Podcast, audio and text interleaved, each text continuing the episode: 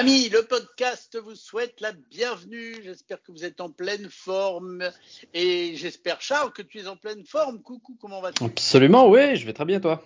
Bah écoute, je vais très très bien, surtout quand on se retrouve. Tiens, j'en profite pour les podcasts. Amis, le podcast sur la plateforme d'Apple et sur la plateforme d'Android. Ça s'appelle Ami le podcast. N'hésitez pas à vous abonner et à nous mettre des commentaires et en parler à vos amis pour nous faire connaître encore et encore. Et puis, vous pouvez aussi nous écouter sur la radio, amilaradio.com ou alors Ami la radio en DAB+, sur Paris et la région parisienne, Monaco et la région du sud de la France, et puis Poitiers et La Rochelle aussi. Donc, bref, euh, vous avez tous les moyens du monde pour écouter Ami. Je crois qu'on va faire un tour dans l'espace aujourd'hui, mon cher Charles. C'est ça, exactement, ouais. J'avais envie un peu euh, de te présenter une, un nouveau moyen d'aller dans l'espace, euh, des nouvelles technologies que je trouve absolument fascinantes et vraiment très très intéressantes. Parce que euh, ça, va vraiment à l'encontre un peu de tout ce qui se fait jusqu'à présent en termes de fusées et autres. C'est euh, alors avant avant avant tout euh, avant tout ce que je vais dire, je tiens à préciser que toutes les informations que j'ai eues, je les ai trouvées euh, sur une chaîne YouTube que j'apprécie tout particulièrement qui s'appelle Real Engineering, donc le, le, vrai la vraie ingénierie en, français dans le texte, qui fait vraiment des super euh, des super qui font vraiment des super vidéos sur plein plein de sujets, notamment les avions et et l'astronomie. Et, et ils ont fait une vidéo récemment sur cette compagnie américaine qui s'appelle Spin Launch et qui euh, vient un peu euh, bouleverser, euh, qui essaie du moins de, qui se construit encore un peu toujours, mais qui essaie de bouleverser un peu bah, tout ce qu'on a conçu en termes de, de, pour envoyer des satellites dans l'espace avec les fusées. Parce que eux, ils ont du coup un nouveau concept. Et en fait, euh, tout la base de leur concept, c'est de s'attaquer au plus gros problème que les ingénieurs rencontrent lorsqu'ils euh, conçoivent une fusée. C'est la fameuse équation, tu la connais bien évidemment, Guillaume, l'équation de Tsiolkovsky. J'espère, je pense que bah, ça ne dit rien. Oui, bah non, voilà. Non, moi, moi je connaissais Tchaïkovsky, mais non. Ah, c'est son cousin, euh, il ah, travaillait sur les. C'est ça, cousin éloigné qui travaillait euh, sur euh, bah, les, les, les, fusées tout simplement. Mais en gros, cette équation, pourquoi elle est primordiale et elle est centrale dans le domaine de l'astronautique euh, Parce que en fait, cette équation, elle lie la masse euh, d'une fusée avec la vitesse qu'elle peut gagner, et notamment bah, la masse de la charge utile et, euh, la vitesse qu'elle peut gagner en fonction du, carburant. Alors pourquoi la vitesse est important Parce que bah, c'est avec ça qu'on va dans l'espace. Hein. Les gens pensent que il y a juste à monter et il y a juste à se distancer de la Terre. Bah oui, mais non. En fait, il faut atteindre une certaine vitesse critique pour pouvoir arriver en orbite autour de la Terre. Donc c'est vraiment la vitesse qui va être intéressant. Et le problème actuel euh, des euh, fusées que l'on connaît bien, c'est que bah, pour, admettons, euh, si tu as un satellite à envoyer en orbite qui fait une tonne, et eh bah, l'équation va te dire que pour une tonne de, de, de satellite, il va te falloir tant de tonnes de carburant. Oui, mais le carburant, il va aussi falloir que tu le transportes. Donc le poids de ton carburant va aussi rentrer dans ta charge utile. Donc en fait, tu vas avoir une tonne de, de, satellites, mais euh, encore plus de carburant. Et le carburant va falloir le transporter aussi. Donc il va falloir prendre du carburant pour transporter le carburant. Donc tu vois, c'est un sorte de serpent euh, qui se mord la queue sans fin.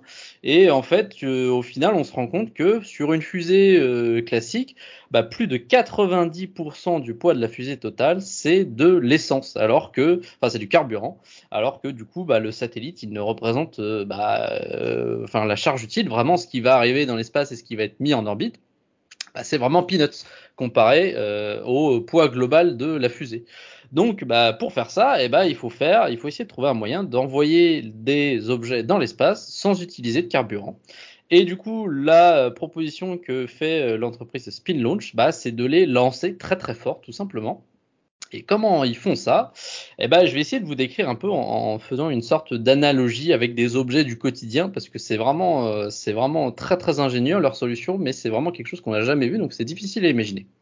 Alors, imagine que tu as euh, un ventilateur, le bon vieux ventilateur avec les pales, hein, pas les Dyson sans, sans, sans pales ou quoi que ce soit, vraiment le, le, bon vieux ventilateur.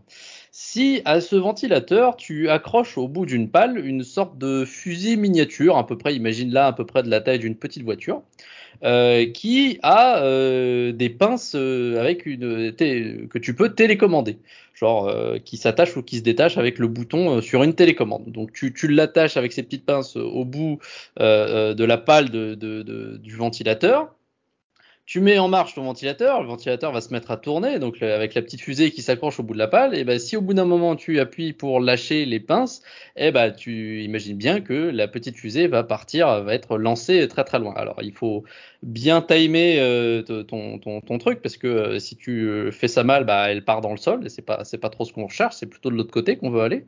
Donc donc voilà, c'est ça plus ou moins le concept de spin launch. Hein. Alors bien évidemment, vous prenez ce concept-là, vous le donnez à des scientifiques, à des ingénieurs et vous le feront en 100 fois plus grand et en 1000 fois mieux. Et globalement, c'est leur projet. Donc leur projet, tout simplement, c'est euh, d'avoir un immense bras qui euh, tourne euh, autour d'un axe. Et au bout du bras, il y a une fusée miniature. On a quand même un composant euh, avec de l'essence et un moteur parce qu'on on, ça va pas être possible d'envoyer la fusée directement en orbite. On l'envoie très très haut et ensuite il y a un petit moteur avec de l'essence qui prend le relais sur euh, bah, le, trajet restant avant euh, d'aller en orbite. Enfin le trajet, je dis même l'augmentation de vitesse. Encore une fois, on va en orbite à partir d'une certaine vitesse, pas à partir d'une certaine altitude. donc en fait, le, le bras va lancer la petite fusée à une très grande vitesse et ensuite euh, lorsque la, fusée euh, au bout d'un moment lorsqu'elle commence à ralentir eh ben il y a un petit moteur à l'intérieur qui complète pour aller jusqu'en orbite. Et donc comme je lui disais beaucoup plus grand et eh ben effectivement les ingénieurs de spin launch voient les choses très très grand de euh, d'une manière très très grande parce que leur but ultime avec le, le, le, le leur, leur lanceur ultime, qui, ils en sont pas encore, ils sont en train de le développer, mais leur lanceur ultime, il pourra projeter euh, une fusée de 10 tonnes à, accroche-toi bien, Mach 6. C'est environ 2 km par seconde, pas par heure, 2 km par seconde. Euh, et pour faire ça, donc il va leur falloir bien évidemment un bras très très long, euh, le, bras qui va tourner. Le bras devra faire environ 45 mètres de rayon, donc ça fait 90 euh, mètres de diamètre, donc c'est vraiment énorme. Et il va devoir tourner à 450 tours par minute. C'est vraiment euh, comme ça, ça, ça semble pas beaucoup. Hein, ah, ça va en déplacer du vent, dites donc. Alors, ah bah, c'est très très intéressant ce que tu dis. Je, je, vais y revenir après. Donc à cette euh, à cette vitesse là, euh, donc euh, il y a, y a le fait de, de, de, d'envoyer une fusée de cette manière-là, euh, c'est euh, très très bien parce que du coup ça n'utilise pas de carburant, mais il y a tout un tas d'autres défis à relever et notamment les forces euh, euh, inimaginables qui peuvent euh, s'appliquer sur la fusée et sur le bras.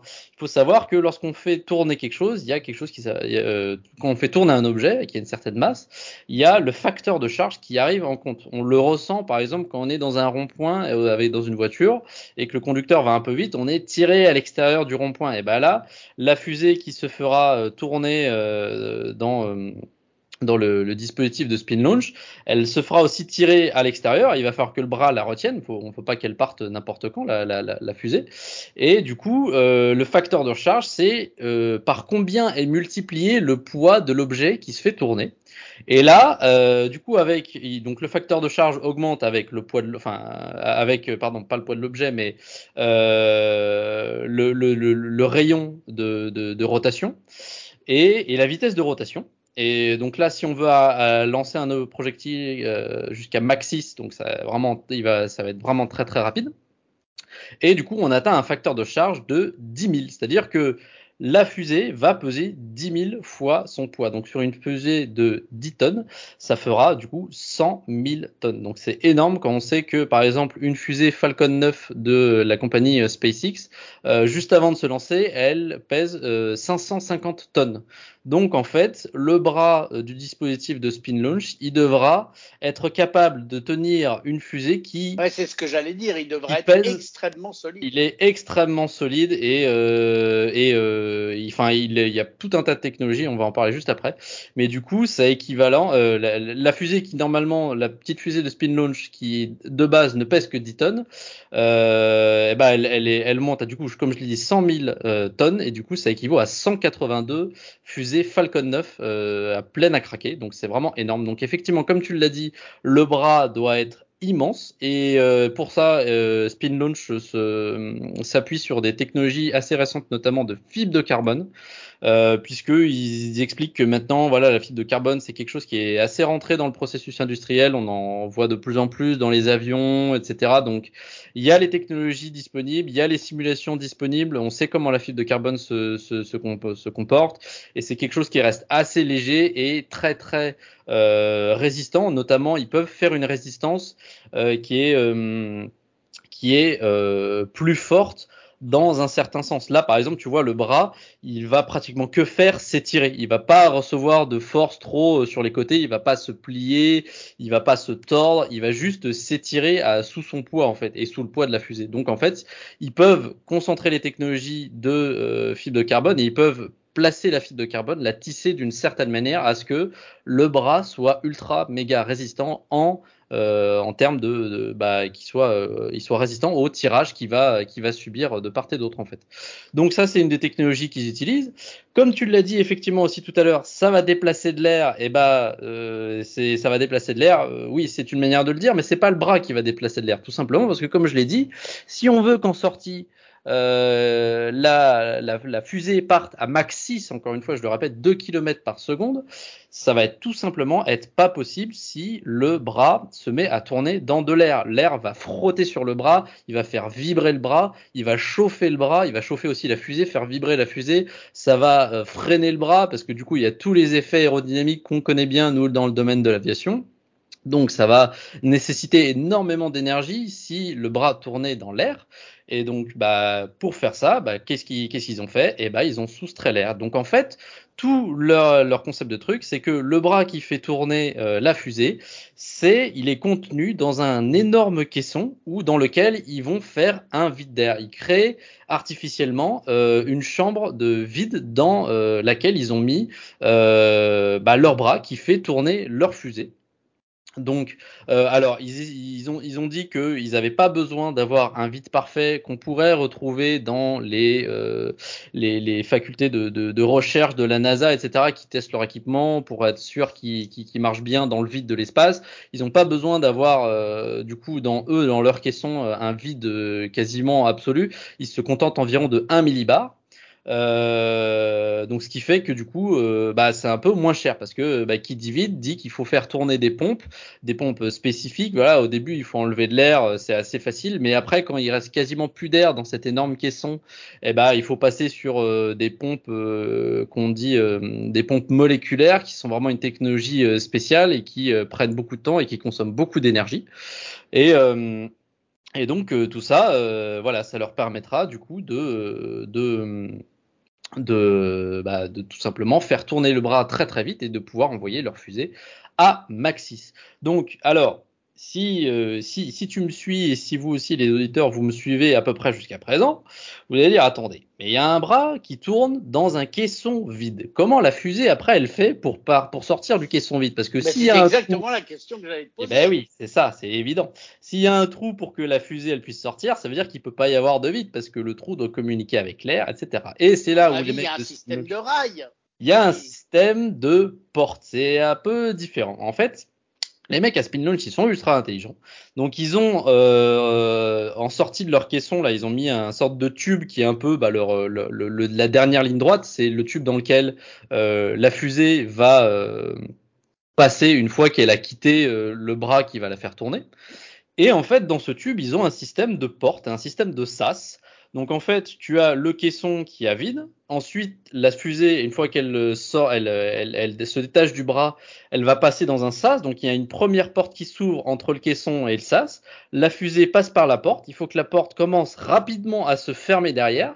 Et à la sortie du sas, tu as une autre porte qui doit s'ouvrir, qui donne sur l'extérieur. Ah, ça me fait penser au vaisseau de Goldorak, ton histoire. Exactement, mais c'est exactement ça, sauf que les vaisseaux de Goldorak, c'était quoi à la limite C'était des vaisseaux qui arrivaient euh, assez euh, lentement, ou alors c'était des humains qui avaient le temps bah, de, d'attendre dans le sas que l'air se comprime, etc.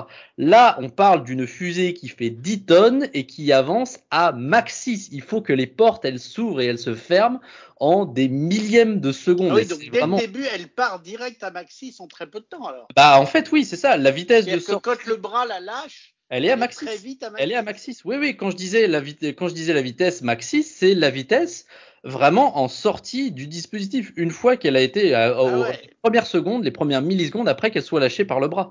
Parce qu'en fait, justement, le moteur ne s'allume que vraiment quand le projectile, la fusée, est arrivé dans les vraiment les hautes altitudes en fait. Le truc, il est lancé tellement rapidement que en fait, elle a pas besoin de moteur avant très très très longtemps. Le truc, il, il, il, avance super rapidement dans l'atmosphère jusqu'à une très haute altitude, et quand il commence à ralentir, et eh ben c'est là où le, euh, le moteur prend le relais et continue jusqu'à la vitesse d'échappement qui lui permettra d'aller en orbite. C'est impressionnant. C'est vraiment très très impressionnant. Le coup des portes, moi, ça m'a sidéré de pouvoir, parce que vraiment, c'est c'est la taille d'une fusée, c'est 10 tonnes, ça avance à maxi, et tu dis, ok, alors il faut que ça passe dans un sas, faut qu'on et commence à ouvrir la porte, qu'on commence à ouvrir l'autre, qu'on quand on ouvre la deuxième, faut qu'on commence à refermer la, première derrière la fusée. Enfin, c'est vraiment euh, très très, enfin c'est vraiment incroyable qu'ils puissent arriver à faire ça, mais on a les technologies possibles, donc bah ils le font et, ils le, et on espère qu'ils le feront très bien. Euh, pourquoi aussi ils font ce système de SAS C'est parce que dans leur vision du truc, ils euh, espèrent pouvoir même faire plusieurs lancers par jour. Et leur truc, c'est qu'en fait, dans la chambre où c'est le vide, il y aura plusieurs fusées qui seront en attente. Il y en a une qui se fera tourner et qui se fera éjecter.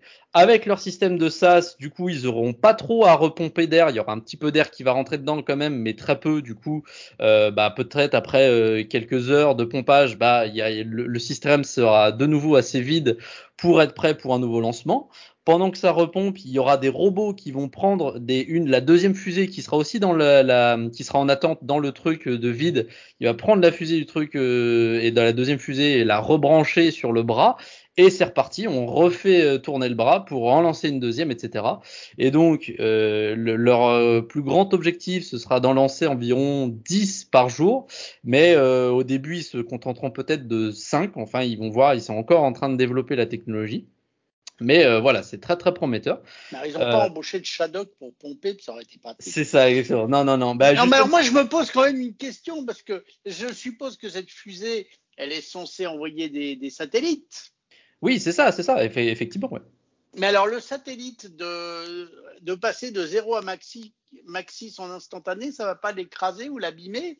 Ah mais il passe pas de 0 à maxis en instantané, il se fait tourner progressivement. Au départ, il est à 0, le bras ah, commence à l'entraîner tout doucement, mais effectivement, il va falloir qu'il puisse, euh, je veux dire, euh, euh, résister à des forces centrifuges. elle arrive à maxi, c'est ça, elle lance, exactement, tout à ah, fait.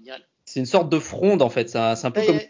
Voilà. 100% compris, c'est et, euh, et donc, euh, bah, de toute façon, ce qui va déterminer euh, la, la, la, viabilité de ce projet, bah, c'est si économiquement ils vont pouvoir se dégager une marche et ils vont pouvoir proposer des prix compétitifs vis-à-vis des autres lanceurs, hein, parce qu'aujourd'hui il y a SpaceX, il y a de plus en plus de lanceurs privés, et donc ils estiment que pour un lancer, ça consommera 100 mégawattheures de, de, de, puissance.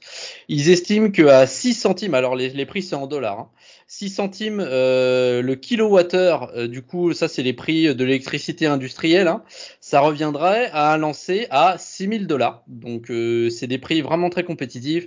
Ils ont en plus des systèmes de récupération d'énergie parce qu'une fois que la fusée est lancée, bah, le bras il continue d'avoir de l'inertie, il continue de tourner et donc il faut le freiner pour avant de pouvoir remettre une nouvelle fusée dessus. Et donc ils vont le freiner avec des systèmes qui vont récupérer l'énergie pour les mettre dans des batteries ou des condensateurs pour pouvoir ensuite réutiliser cette même énergie pour relancer le bras. Voilà. Donc en fait, la seule énergie qui va être utilisée, c'est de l'énergie électrique en fait. Donc une de l'énergie électrique pour lancer les pompes, pour faire le vide dans la chambre, et, euh, de l'énergie électrique pour faire tourner le truc. Exactement. Donc euh, il y aura quasiment plus de carburant, si ce n'est le, le, carburant résiduel. Il restera un petit peu de carburant, comme je l'ai dit, dans la fusée pour, euh, pour atteindre l'orbite finale. Bon, ils en sont où? Parce que c'est ça ma question. Ils en sont à un stage où ils ont actuellement une maquette au un tiers, donc le, le, leur produit final qui permettra, comme je l'ai dit, d'envoyer un projectile à max, un projectile de 10 tonnes à Maxis. Ça, c'est l'échelle 1-1. Pour l'instant, ils en sont à une maquette qui fait quand même des, ils arrivent à envoyer des choses. La machette est à l'échelle 1 tiers. Euh, elle arrive pour l'instant à envoyer des projectiles jusqu'à Mach 1.6, donc ils ont quand même réussi à passer le mur du son. Donc ça, c'est déjà, je pense, une, une, bonne, une bonne nouvelle. Euh, Est-ce que, encore une fois, ce sera viable sur la Terre? C'est difficile à dire parce que voilà, euh, avec SpaceX, toutes les autres compagnies, ça devient de plus en plus réel euh, le fait d'avoir, euh, bah, c'est tout simplement, l'espace n'a jamais été aussi accessible qu'aujourd'hui. Hein. Quand on regarde aujourd'hui, à l'époque, il y avait les Américains et les Soviétiques qui faisaient des trucs progressivement l'Europe s'est mis, le Japon, la Chine, etc. Maintenant, tu as tous les mêmes acteurs et tu as en plus des, des, des, compagnies privées. Donc, est-ce que ce système sera viable sur Terre? Eh ben, seul l'avenir nous le dira.